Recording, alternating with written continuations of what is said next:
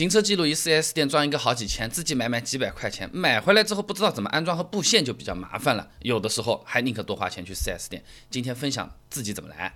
那行车记录仪买之前先考虑从哪里接电，如果想在后排接的话呢，电源线至少要四米以上，接前排呢三米差不多了啊。那有些行车记录仪的那个储存卡是要另外买的啊，下单之前也要问清楚，不然的话买回来用不了。那我家卖的呢是带记录卡的，嗯，就没问题。行车记录仪呢安装在内后视镜，就中间那个靠右边的右侧，这样会比较合理。这样呢不会阻挡视线，同时呢这个记录仪又能有这个更广的拍摄范围，而且呢还方便布线。那有些车子呢，呃后视镜背面会有什么光线感应器啊什么的，你装的时候不要挡住啊。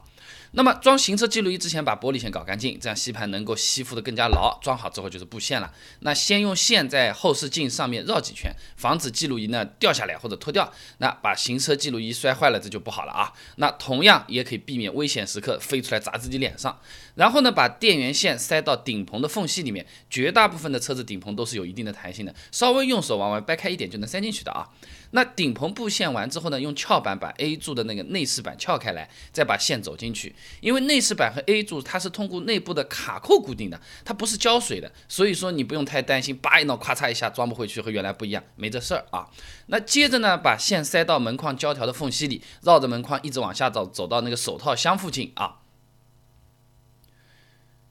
那一般手套箱底部接口处都是有一定的缝隙的，只要把线塞进去就行了。那这一头的线呢，暂时放着先别管啊，把另外一头的电源线插到点烟器上面啊，把线塞到中控下方的这个空隙里面，布线就搞定了。如果线太长，捆起来，然后用胶布固定在手套箱下面啊，也不要散开来。有些朋友呢，有可能需要把线布到后排，那么通过 A 柱的时候呢，线顺着密封胶条往后走，穿过这个 B 柱。那最后穿过后排脚垫就达到手套箱附近了，有点要注意穿的时候啊，不要让线搭在这个座椅的滑轨上，呃，夹断了就出麻烦啊。